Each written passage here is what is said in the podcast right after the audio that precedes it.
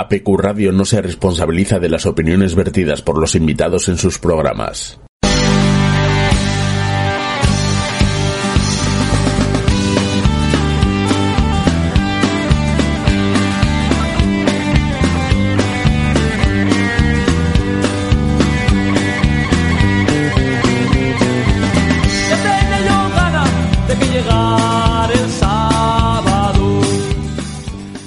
Tardes Asturias, les habla Borja Fernández. Bienvenidos una tarde más al programa del Agro Astur Orgullo Rural. Programa que se emite, como todos sabéis, los miércoles de 8 a 9 de la tarde y que, como siempre, les trae de primera mano con personas con nombres y apellidos los problemas del sector en Asturias. Eh, buenas tardes, eh, queridos oyentes. Quien les habla Juan Ramón Campo después de esta introducción que ya es habitual por parte de, de Borja. Eh, permítanme que les recordemos quiénes somos, porque seguro que hay gente que se sube con nosotros de nuevo hoy en esta, en esta aventura. Quien les presentó el programa, mi compañero Borja Fernández, natural de Ribera de Arriba trabajador metalúrgico, eh, ganadero aficionado y por supuesto amante del campo y por supuesto también un servidor, Juan Ramón Campo, abogado y técnico superior de medio ambiente. También intento ser amante del campo, digo intento porque a veces no es fácil, no nos lo ponen fácil, ¿verdad Borja? Eh, no lo tenemos fácil. Cada vez menos fácil. A los mandos del sonido, como siempre, tenemos a nuestro técnico, Fran Rodríguez, que es quien hace posible que todos ustedes nos puedan, nos puedan escuchar cada día. Pónganse cómodos, ajusten el sonido de sus aparatos y prepárense para disfrutar con nosotros, si les place, de Orgullo Rural. Quiero recordaros, amigos, que tenemos disponible un número de teléfono para que se pongan en contacto con nosotros si quieren hacer alguna sugerencia o denunciar algún problema que estén sufriendo. El teléfono es 984 08 64 15. Tenemos también un correo electrónico que es el siguiente, orgulloruralasturiano.gmail.com orgulloruralasturiano.gmail.com al que trataremos de responder en la medida de nuestras posibilidades porque como sabéis también tenemos trabajos aparte de, este, el cual es totalmente altruista y tenemos poco tiempo, por lo tanto trataremos de responder cuando podamos. Eh, como sabéis también, amigos, este programa se emite en las emisoras 106.1 y 91.5 de la FM y en www.apqradio.es o bien en el canal 2 de streaming de apqradio.es. Ahora, como siempre, relajaros, poned el volumen pertinente a vuestra radio, sentaros cómodamente y disfrutad del programa. Con la ruta ya marcada y sin retrasos comenzamos un nuevo programa. Tu programa, Orgullo Rural. Ya de que el Bueno amigos, pues continúa, esto tiene que seguir, no podemos parar, por supuesto. Eh, tenemos hoy la suerte de poder invitarles, que se nos, creo que se nos quedó en el tintero, a que cada vez que ustedes nos llamen, que sea también para venir a estos estudios, ¿verdad Borja? Aquí, claro que sí, estas puertas están abiertas para todo aquel que quiera venir. lo, que, venir. lo que queremos es que vengan, que vengan a contarnos los problemas del medio rural, sus problemas, y que vengan, si quieren, casi hasta insultarnos con tal de que vengan. En, este, en esta ocasión tenemos la suerte de tener con nosotros a José Manuel Iglesias Fernández. Buenas tardes, José Manuel. Hola, buenas tardes. Espero no tener que insultaros. No tengo duda que no. Yo presumo, tengo la suerte, creo, de presumo de ser amigo de José Manuel hace años ya. Es una persona que conozco, compartimos muchos intereses, aficiones e inquietudes. José Manuel eh, nació en, en Avilés el 16 de marzo del 74 ¿eh? está muy arraigado. Es, él dice que es nacional pero yo creo que eso fue un accidente, porque él está muy arraigado a Lloreo, en Grau, que es un pueblo donde, donde él tiene mucho apego y donde desarrolla una afición, una, una actividad que es por la que hoy le traemos aquí, eh, ya que José Manuel es uno de los impulsores y durante años presidió la Asociación de Criadores de Gocho Asturcelta. José Manuel, a pesar de que tiene un perfil peculiar, porque José Manuel es piloto de aviones, después de estudiar en USA y de toda una suerte de avatares, pues al final termina también implicado en la cría de una raza como es el Gocho Asturcelta, que es una de las razas autóctonas de España, porque se suele decir raza autóctona asturiana, y en España no hay razas autóctonas, eh, eh, digamos, eh, provinciales, sino que son raza. El catálogo es catálogo de razas autóctonas de España. El gocho asturcelta es un gocho que tenemos en Asturias, que está, tienen que saberlo, queridos oyentes, en peligro de extinción y que hay una serie de personas como José Manuel que dieron un paso al frente, luchan por, por esa nuestra raza y que mm, consideramos que tienen por tanto un lugar importante, mucho que decir y por eso hoy nos acompaña. Pero como lo tenemos aquí y no le comió la lengua al gato, yo creo que lo mejor es que José Manuel, adelante, nos expliques un poco estas, estas andanzas. Bueno, sí, todo esto surge, pues como tú dices, yo estuve estudiando en Estados Unidos y al volver pues me encuentro un poco, pues lo que todos sabemos, el campo asturiano pues bastante abandonado, con pocas posibilidades y entonces pues la gente con, pues, quejándose mucho del tema económico, del abandono rural y entonces pues empiezas a ver un poco que en Asturias eh, hace falta algo distinto, ¿no? Entonces me encuentro con una, una presentación que hace la Asociación de Creadores de Gocho Asturcelta en Gijón, en Agropec. Y bueno, no sé si porque había pinchos gratis o qué, pues una cosa es que entramos, empezamos a mirar un poco aquello y me pareció la, la solución. Lo que pasa es que solo nos pareció a unos pocos, ¿no? Eh, toda nuestra gastronomía, toda la gastronomía asturiana se basa en el cerdo. Es el, el animal, ¿no? A esto le añadimos que nuestro turismo está muy basado también en la gastronomía y que tenemos una raza autóctona que yo no lo desconocía, como me imagino que la mayoría de los asturianos. El gocho de la orella larga, el gocho del país, es algo que estaba en desuso, pero es una de las razas, probablemente la raza más arcaica de porcino del mundo, con mejor registro genético de, del mundo también, ¿no? Y una raza que fue la que fijó un poco la gastronomía nuestra. Los sabores que tanto presumimos ahora y que tanto hacemos vienen del, del gocho asturcelta, del gocho del país.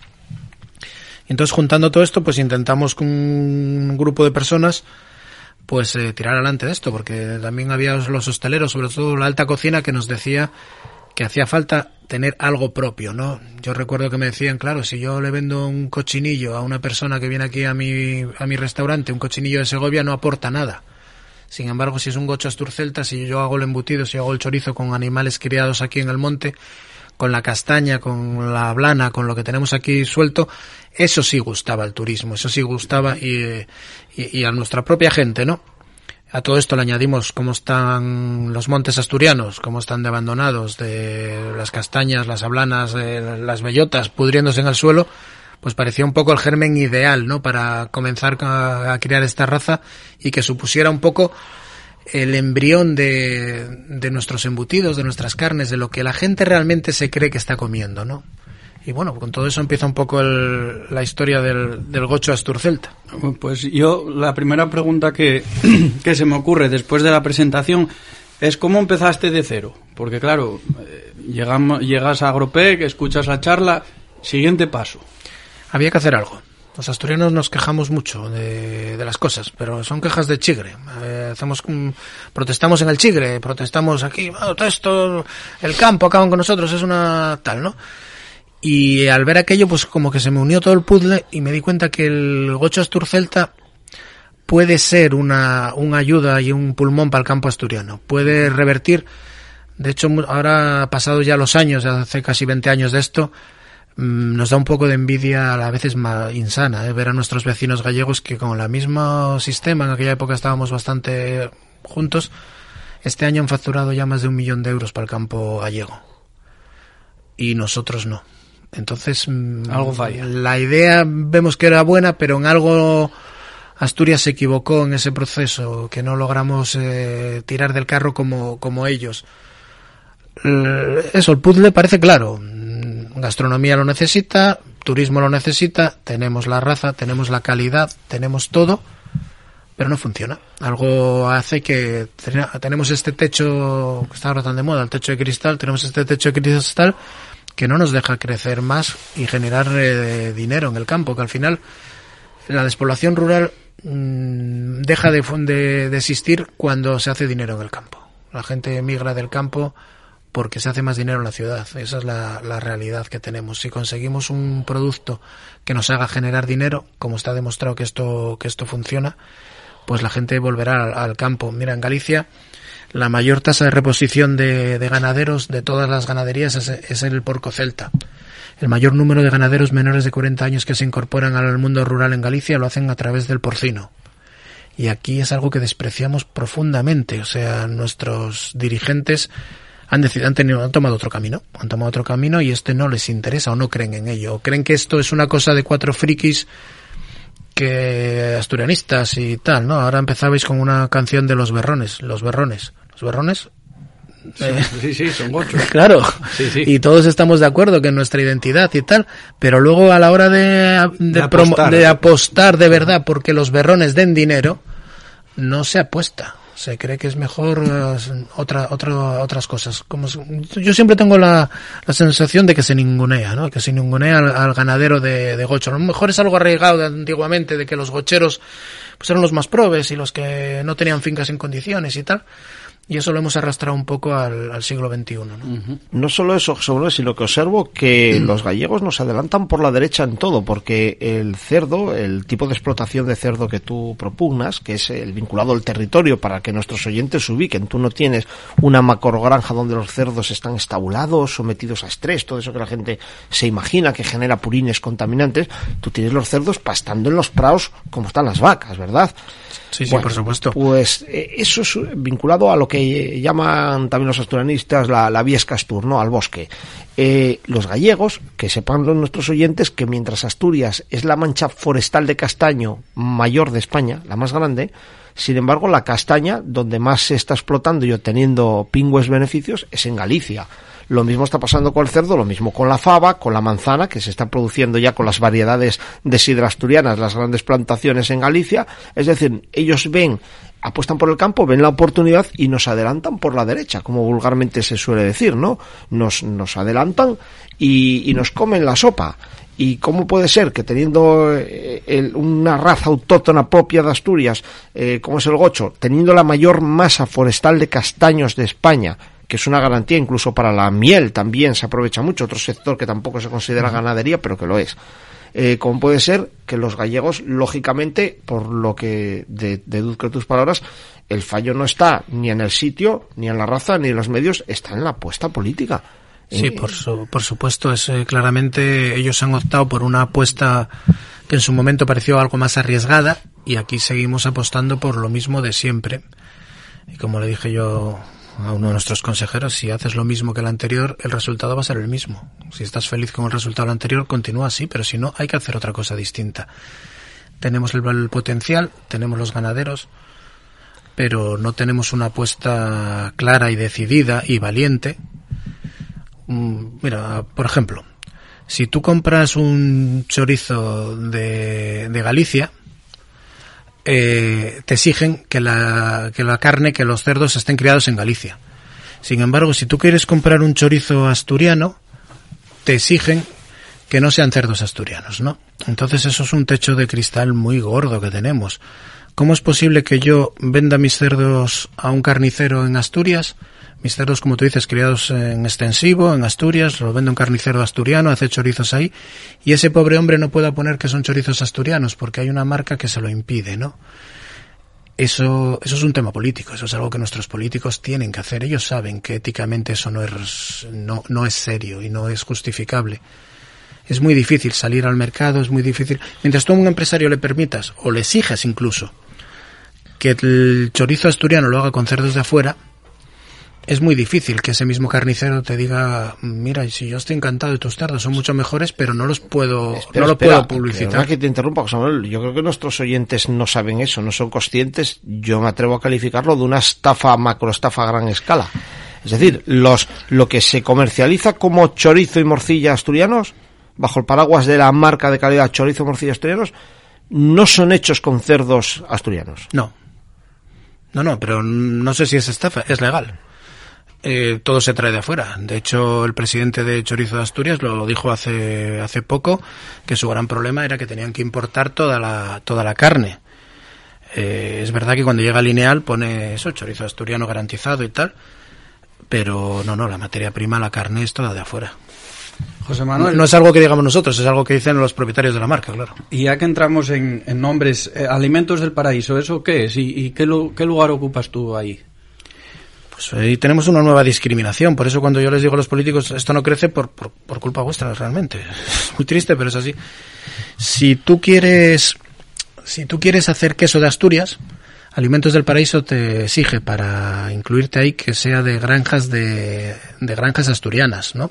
Que sea de vacas que se creen en Asturias. Produ- producido en Asturias. Sin embargo, si tú quieres hacer chorizo de Asturias y lo incluyes en Alimentos del Paraíso, la carne la puedes traer de cualquier lugar del mundo. Nadie te pregunta de dónde viene. Y esos nuestros alimentos del paraíso. Una gran estafa, por, como dice Juan Ramón. No sé si es- no- no sé si calificarlo como estafa porque es legal, de hecho lo están haciendo. Pero sí, desde luego, es una cosa que no me parece ética, sinceramente. No me parece ético que se le venda a los asturianos algo como asturiano sin ninguna materia prima asturiana. Yo creo que esto es un poco la continuación de, de la política que, que llevamos viendo estos años en, en el sector, porque Padeciendo, padeciendo. Borja. Padeciendo, más bien dicho, sí. Por ejemplo, yo cuando veía esos spots de IGP de ternera asturiana, hay futuro, y veías ahí a una chavalina que se había incorporado, claro, tú, un, un ciudadano de Avilés o de Oviedo, y ve, joder, pues mira a esta chavala cómo tira para adelante y, y cómo puede vivir bien.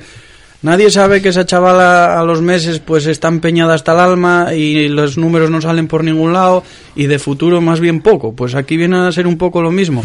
Compramos un chorizo pensando que la calidad es excelente, que es producto asturiano 100% y la realidad por atrás es otra. Sí, pero te digo, es, es, es legal. O sea, eh, yo entiendo al empresario que lo hace, incluso lo defiendo y lo, y, y lo apoyo. Él hace lo que tiene que hacer, que es intentar sacar el mayor beneficio posible. Lo que no entiendo es a nuestros políticos que lo consienten, lo apoyan y lo subvencionan. Esa- gran es- trampa. esas, esas marcas que están ahí reciben una promoción de, de los impuestos de los asturianos. Con los impuestos de los asturianos estamos subvencionando una macrogranja de Aragón, que es donde compramos esa carne. O de Salamanca, o de donde sea. Y eso es lo que yo no puedo entender éticamente. Mientras, perdona, porque está otra cara de la moneda, que es la que te añado yo, pongo una coma y sigo de la coma hacia atrás diciendo mientras, por el lado contrario, el cerdo asturcelta asturiano, que es una raza autóctona en peligro de extinción, queda en el baúl de los recuerdos.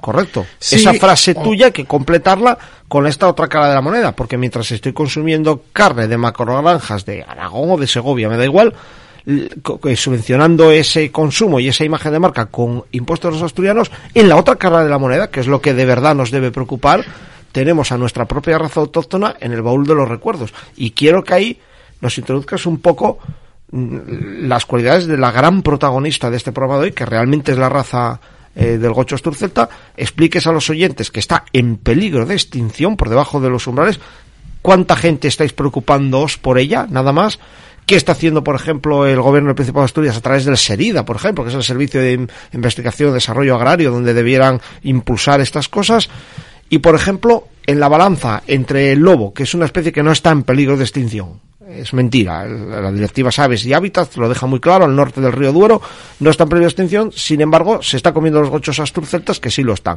Explícanos un poco todas esas cosas, sé que te he introducido muchos parámetros, pero centrémonos. La raza, qué características tiene, qué está haciendo el gobierno por defender y, impun- y propulsar esas características y esa a través de organismos como pongo un ejemplo, el Serida, desconozco si pudiera haber, algún otro, que ah, sé que antes había un programa de cría por allí, tenían unas cerdas y algún semental por ahí. ¿En qué quedó todo eso y qué se está haciendo ya para, para impedir la extinción? Lo digo porque estamos en una época del, del ¿no? Que incluye el conservacionismo extremo y demás, y aquellos que, tan- que están empeñados en conservar para que no se equivoquen y estén conservando especies que no lo necesitan mientras otras desaparecen y no mueven un dedo. Bueno, mm, empiezo por el Serida, si te parece. El Serida eh, tiene unos investigadores espectaculares y luego tiene el Serida.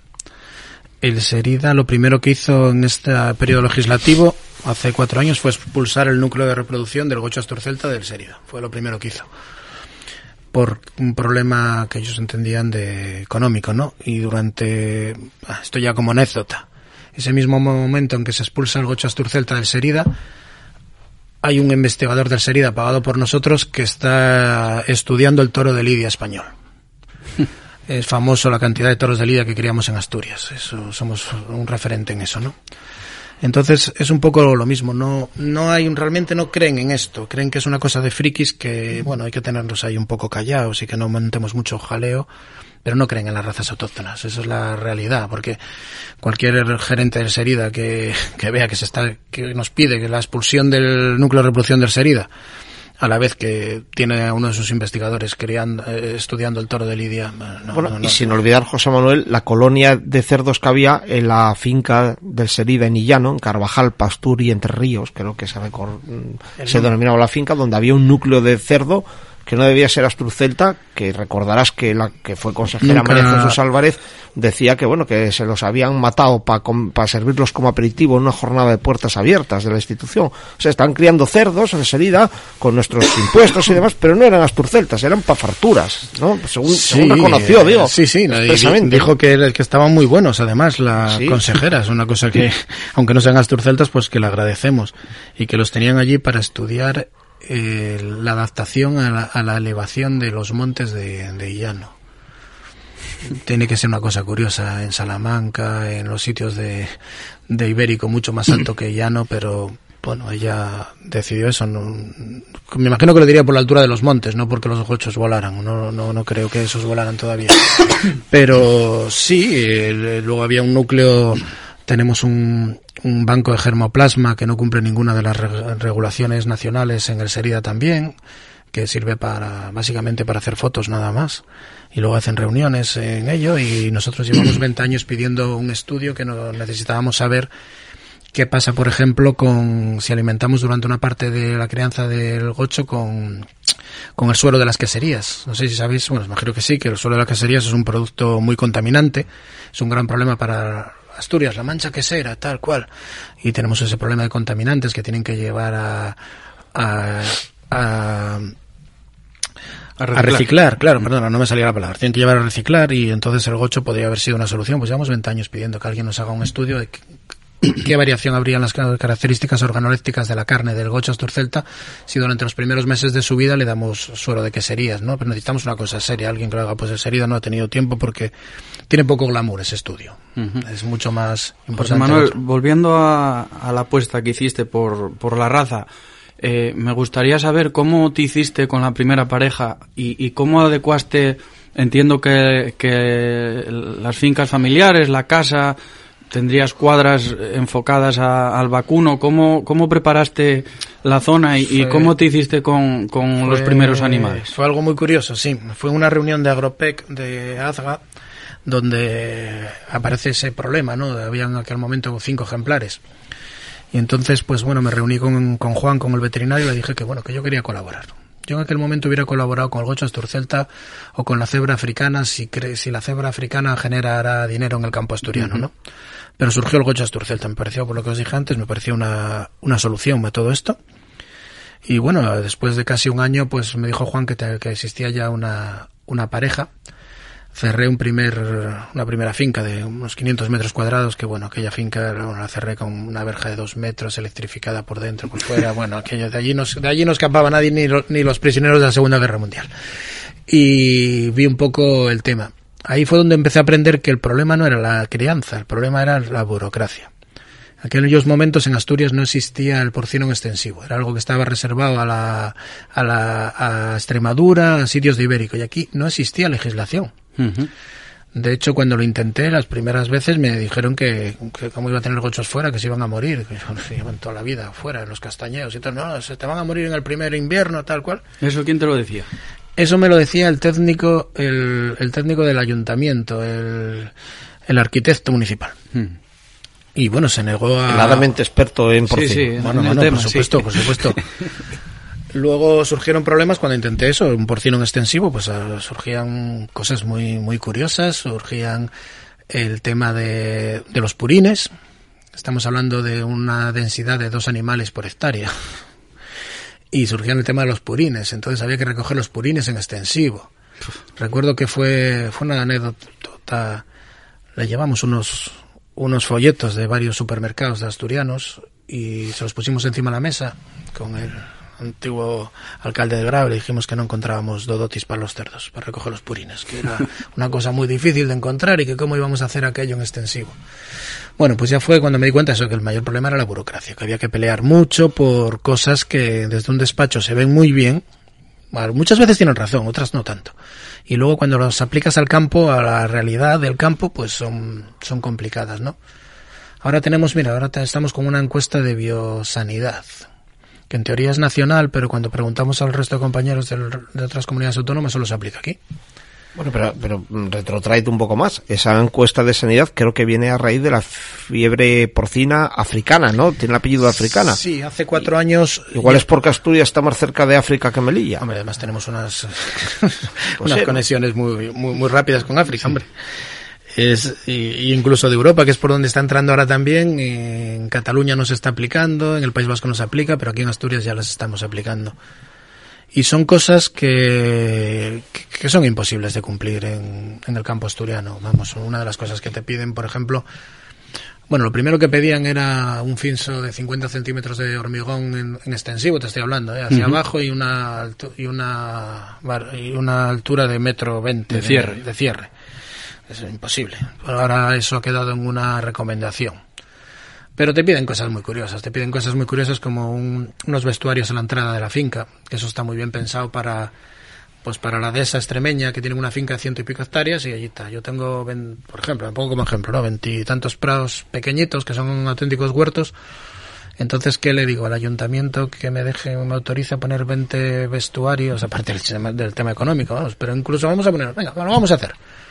Tendríamos que poner en el campo un vestuario delante de cada prado, un vado sanitario delante de cada prado. Son cosas que son impensables, ¿no? Eso está pensado para granjas de porcino de hormigón, donde obviamente en la ropa, en los zapatos, tienen que saberlo nuestros oyentes, si se pueden llevar gérmenes, bacterias y todas estas cuestiones, pero en un prado abertal, en el castañeo, en el monte, claro, no es lo mismo que yo entre en una granja de porcino donde probablemente me van a exigir vestirme así tipo astronauta, ¿no? Con gorro, con, con calzas en los pies, porque lógicamente es un, es un recinto cerrado, hormigonado, donde, donde la transmisión es grande de enfermedades, o incluso los veterinarios del saneamiento cuando vienen a las cuadras eh, se tienen que desinfectar, llevan una, suelen llevar una mochila sulfatadora con desinfectante porque bueno, entran en un sitio cerrado.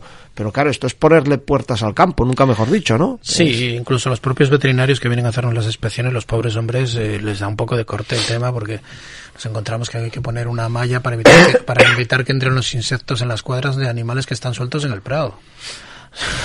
No tienen... Sí, sí, una ignorancia total. Sí, es algo que el despacho, el papel, todo lo, Lo aguanta, muy bien.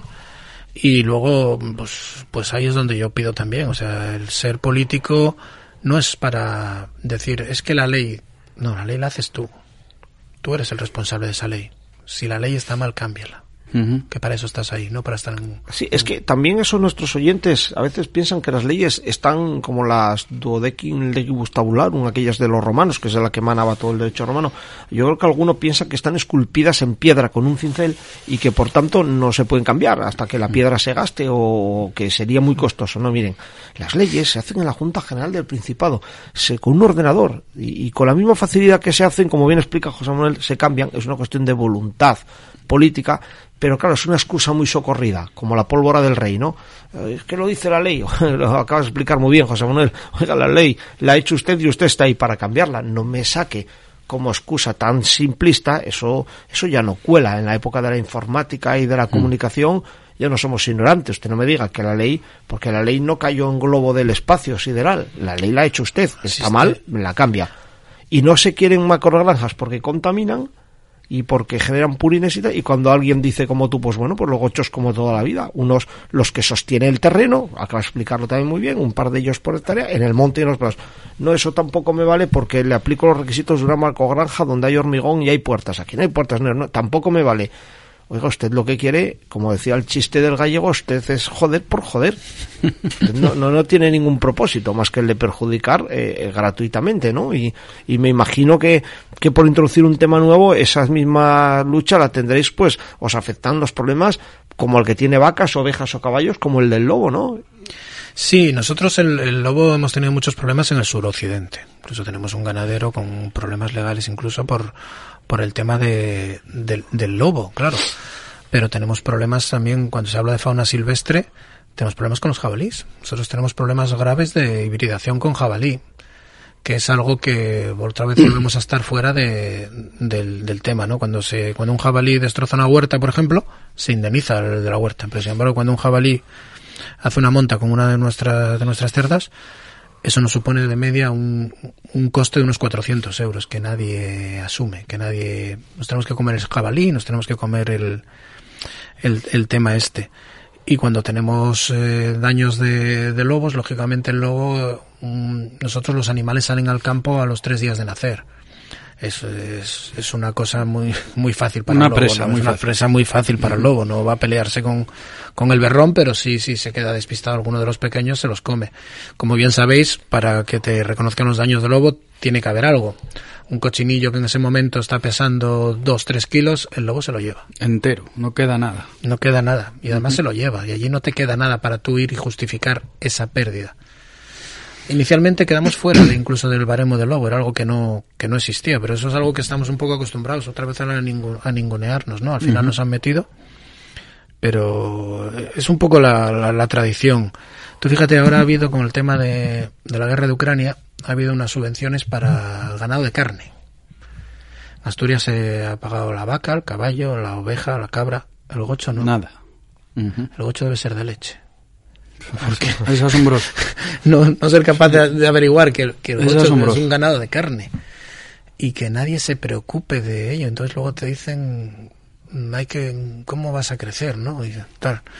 Es, eh, es, es el ninguneo, es un ninguneo constante, por lo menos es lo que yo entiendo, eh, lo que he visto en estos casi 20 años peleando por, por esto. José, eh, mm, vamos a centrarnos en el animal. Eh, para di- diferenciar un gocho corriente de los que se pueden criar en cualquier casería de, de Asturias, ¿qué características tiene el Astur Celta a diferencia de, de uno común? Y, y la calidad de, de la carne, la, tri- la actitud, ¿cómo, cómo, ¿cómo es? Bueno, lo primero hay que decir una cosa, un animal está en peligro de extinción porque no es rentable.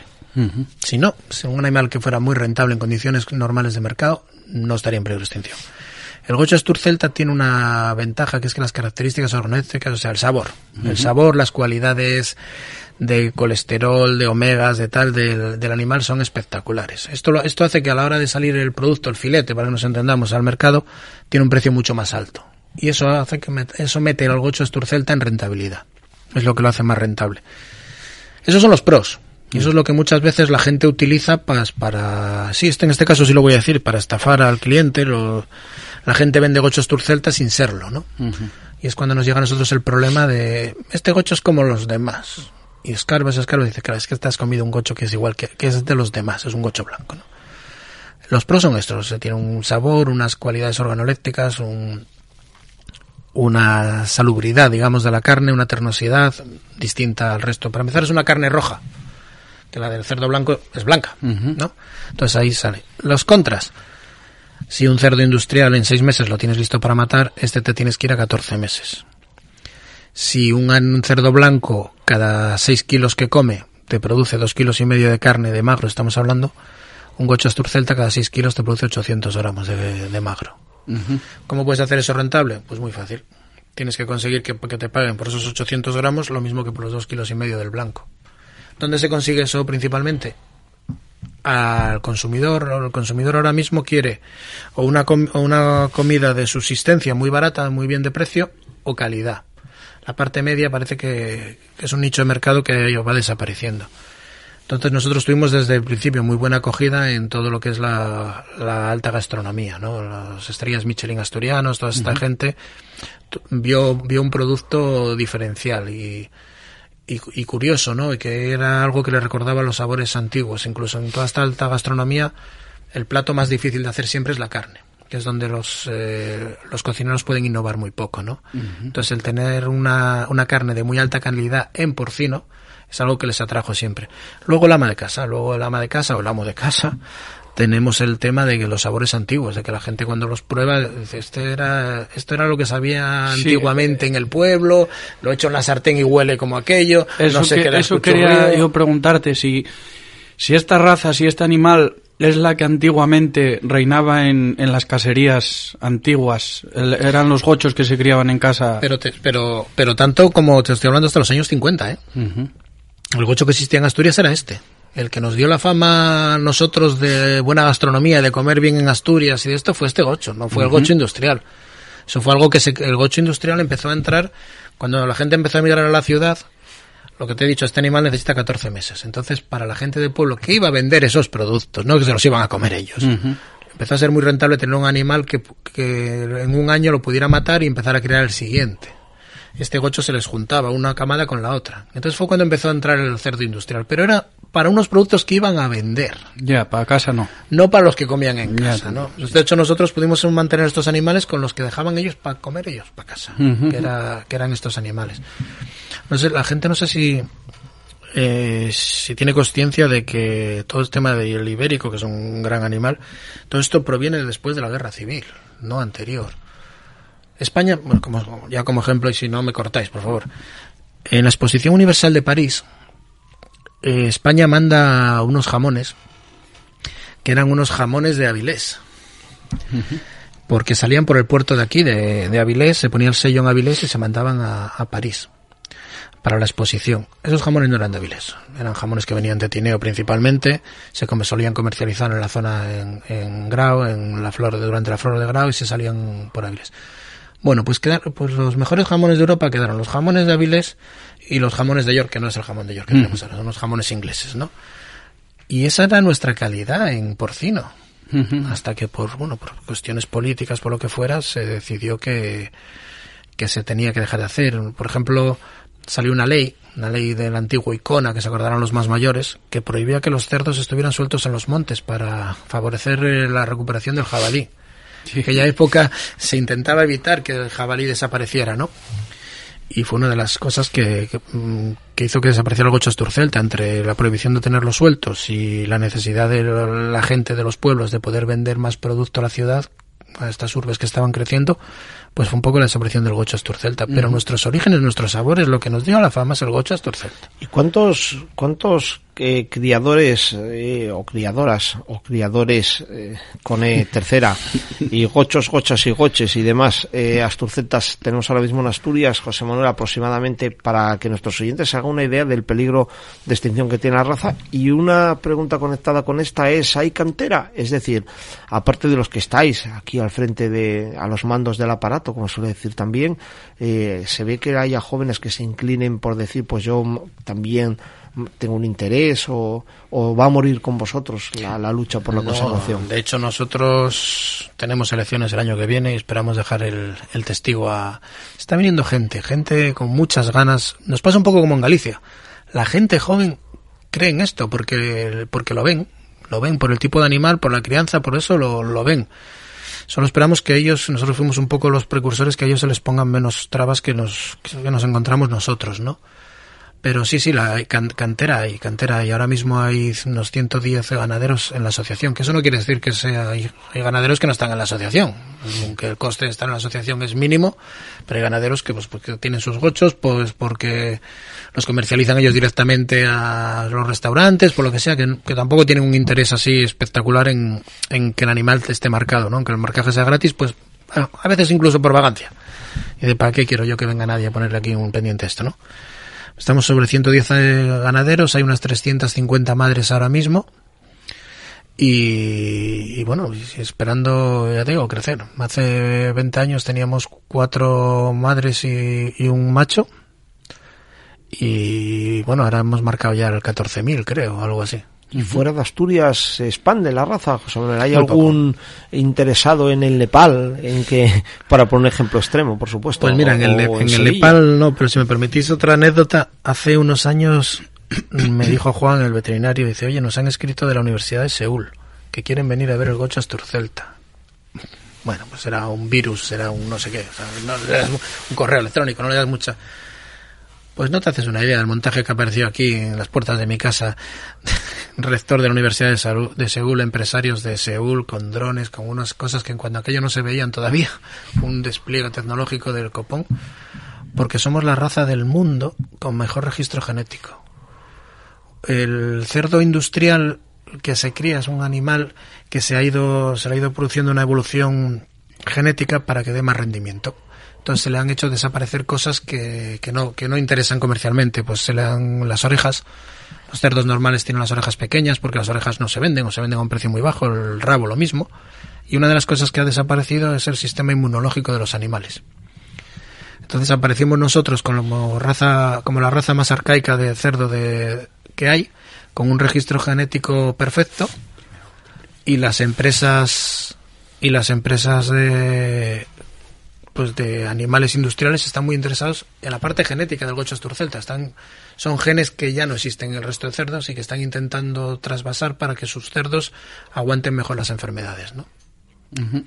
Eh, José Manuel, y ya que estamos entrando en la recta final, siempre a mí personalmente me gusta centrar el tema en, en el ámbito rural en general, en la vida en el campo. Eh, tú ahora ya como profesional, ¿cómo ves el futuro en, en el medio rural, en los pueblos?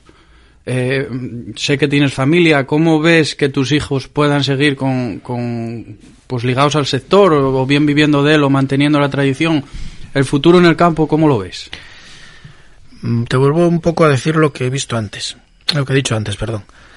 Si seguimos haciendo lo mismo que han hecho los anteriores, el campo desaparece.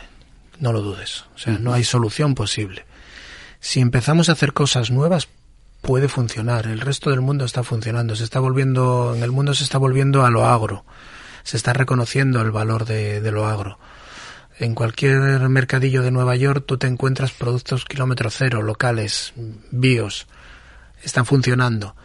Pero aquí yo creo, yo creo que estamos un poco, que no digo que las haya que quitar, ¿eh? pero estamos un poco en la cultura de la subvención y quizás en- no en la política de hacer cosas que generen dinero.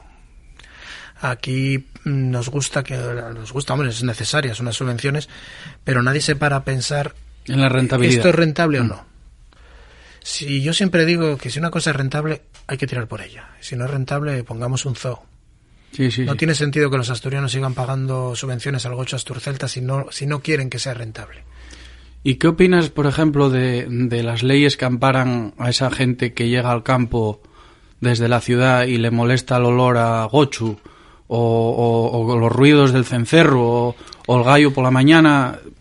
Esas leyes que ya no te voy a preguntar de esa gente porque me imagino la respuesta, pero esas leyes eh, mm, demuestran que, que hay un desconocimiento de, de- del día a día en el mundo rural por parte de la administración brutal. Bueno, creo que esta entrevista ha sido, ha sido muy claro y muy franco y he ido por delante en todo, pero si yo te digo lo que pienso ahora de verdad, os cierran la emisora. aquí, aquí hay libertad total, hombre. Bueno, volvemos a lo mismo. Eh, no se puede, o sí se, sí se puede y se tiene que legislar desde un despacho, pero hay que preguntar. No, te lo digo porque tú que- eh, eres que- un ejemplo de retorno, ¿no? Mm. A, a- a la zona rural. Y nunca Estamos hablando de una persona que estudió en Estados Unidos, tiene una profesión con futuro como, como es piloto, pero decide retornar al campo. Pero respetando, eh, digamos, las leyes históricas de la vida en el mundo rural. Sin embargo, hay gente que va, o bien retorna, muchos de ellos retornan cuando nacieron allí y no, y no respetan esas leyes. Tú, en cambio, te amoldaste a... Yo creo que eso es un poco los complejos, ¿no? Los complejos de inferioridad que existían antiguamente. Los de la ciudad son listos, los del campo somos tontos, ¿no? Entonces, eh, mm, intentan ir a la ciudad para... Y, y- y renegar un poco de, de los orígenes o de lo que somos en realidad, ¿no? Las leyes para la convivencia en el campo las tiene que hacer la gente del campo. ¿Alguien les ha preguntado? Alguien se ha preguntado, pero tenemos en- tenemos eh, políticos nuestros que vienen de entornos rurales y, y parece que se ofenden cuando se lo dices y cuando se lo cuentas y tal. ¿Cómo voy yo con una ley de la, de la cayuría, por entendernos, a legislar si las vacas pueden hacer ruido, si tienen que mugir, si no tienen que mugir, si a qué hora tengo que catar yo la- el ganado para no molestar al otro? llegaste allí. O sea, en mi ámbito pasa también, ¿eh? eso es una cosa. eh, en el ámbito aeronáutico también, ¿no? De repente hacen una urbanización al lado de un aeropuerto y al día siguiente molestan porque los ruidos hacen, porque los aviones hacen ruido, ¿no? Chico, esto es así. Claro, claro. Las vacas hacen ruido, huelen a vacas. Ni mal ni bien, huelen a vacas. Si van por la carretera, cagan, porque no les hemos enseñado todavía que no Aguantarse. se puede aguantarse hasta llegar al baño. Eh, esto es así. Si no te gusta el mundo rural, mm, es una pena, porque será una buena oportunidad para repoblarlo, pero no vayas. José Manuel, yo no quería que acabáramos el programa tampoco sin destapar otra faceta vuestra, que creo que no sé si es muy conocido o si no, pero es la solidaridad. Vosotros sois eh, una asociación solidaria, me consta, yo he estado alguna vez en Grau, en la, en la subasta anual que hacéis eh, de una gocha, una gocha asturcelta, por supuesto, faltaría más, ¿no? Eh, de la casa. Explícales a nuestros oyentes eh, en qué consiste esa iniciativa vuestra para devolver a la sociedad un poco lo que, lo que entiendo que, que, que percibís de ella y, vuestro sentimiento de que sea algo amplio, aprovecharlo también para daros a conocer y demás. Sí, yo siempre decía al principio, hace muchos años, que no somos la asociación del gocho, somos la, la asociación de los criadores de gochos, que es un poco distinto, ¿no? Entonces, eh, nosotros somos personas que criamos gochos, que somos asturianos, que estamos muy orgullosos de ser asturianos y que queremos, eh, con esta, esa iniciativa que has dicho de la subasta solidaria, que se hizo varios años en grado, se paró ahora con la pandemia, esperemos que lo podamos re- retomar.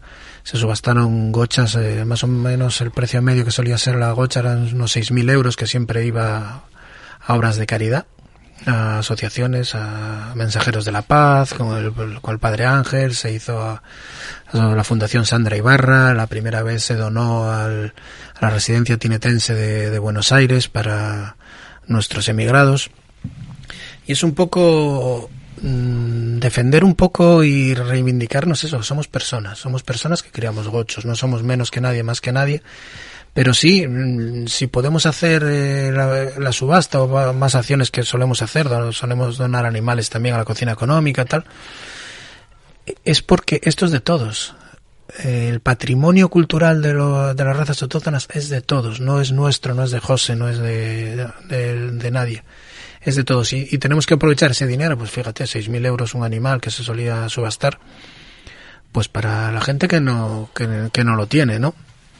Y bueno, esperamos que poder volver a retomarlo y, que en vez de 6.000, pues desde aquí ya empieza a animarse, suele hacer la segunda flor de grau, que vaya la gente a pujar y que sean 12.000, 20.000, 30.000. Tampoco quería dejar de escapar. eh, yo creo que en un programa como este es justo reconocer a la situación de quienes primeramente investigaron estas cuestiones. Yo recuerdo siendo muy joven que me hice con un libro que se titulaba Las razas autóctonas asturianas. Lo había escrito un tal Antón Álvarez Sevilla.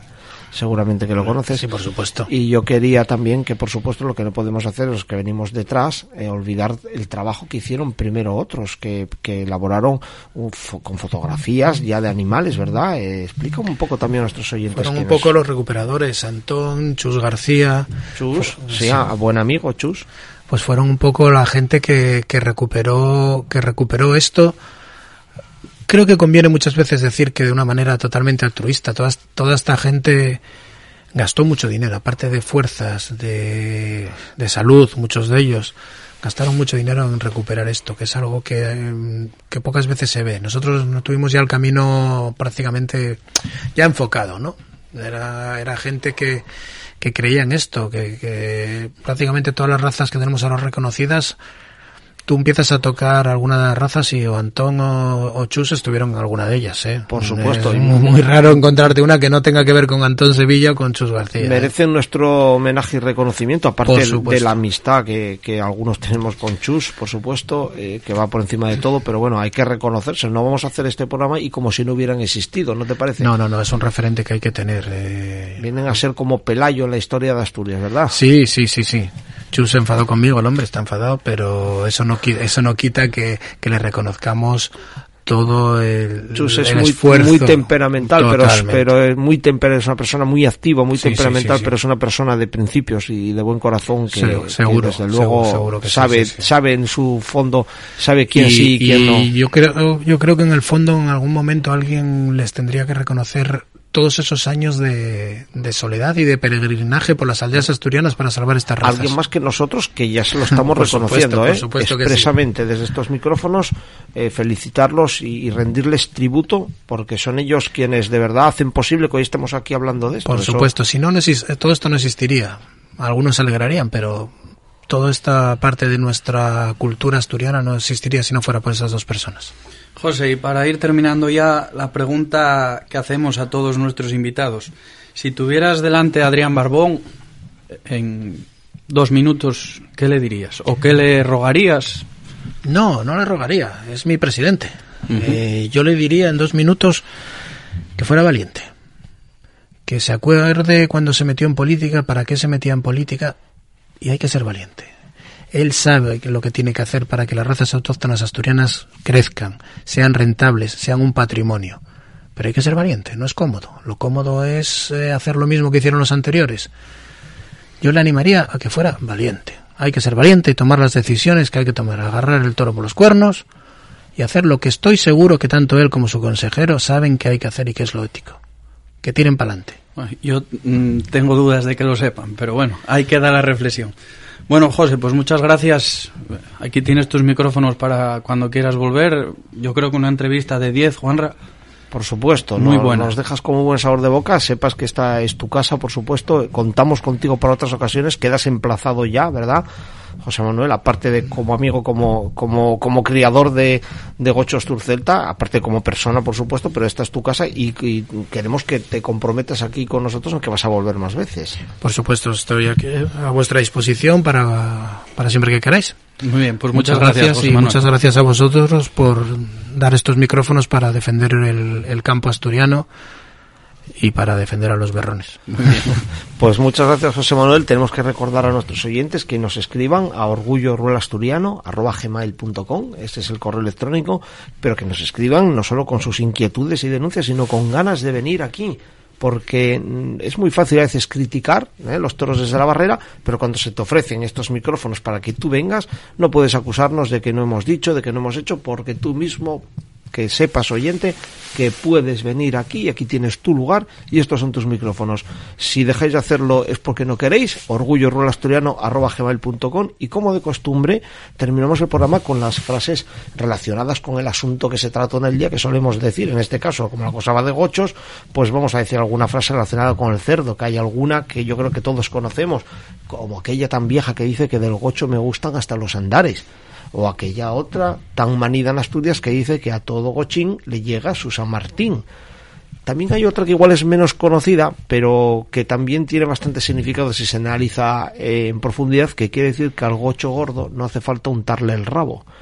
Bien amigos, como siempre aquí se termina un programa más de Orgullo Rural, su programa está en su casa, recuerden que estamos aquí por y para ustedes, esperamos no haberles defraudado y que hayan disfrutado una vez más de este programa. Hasta siempre amigos, sean felices.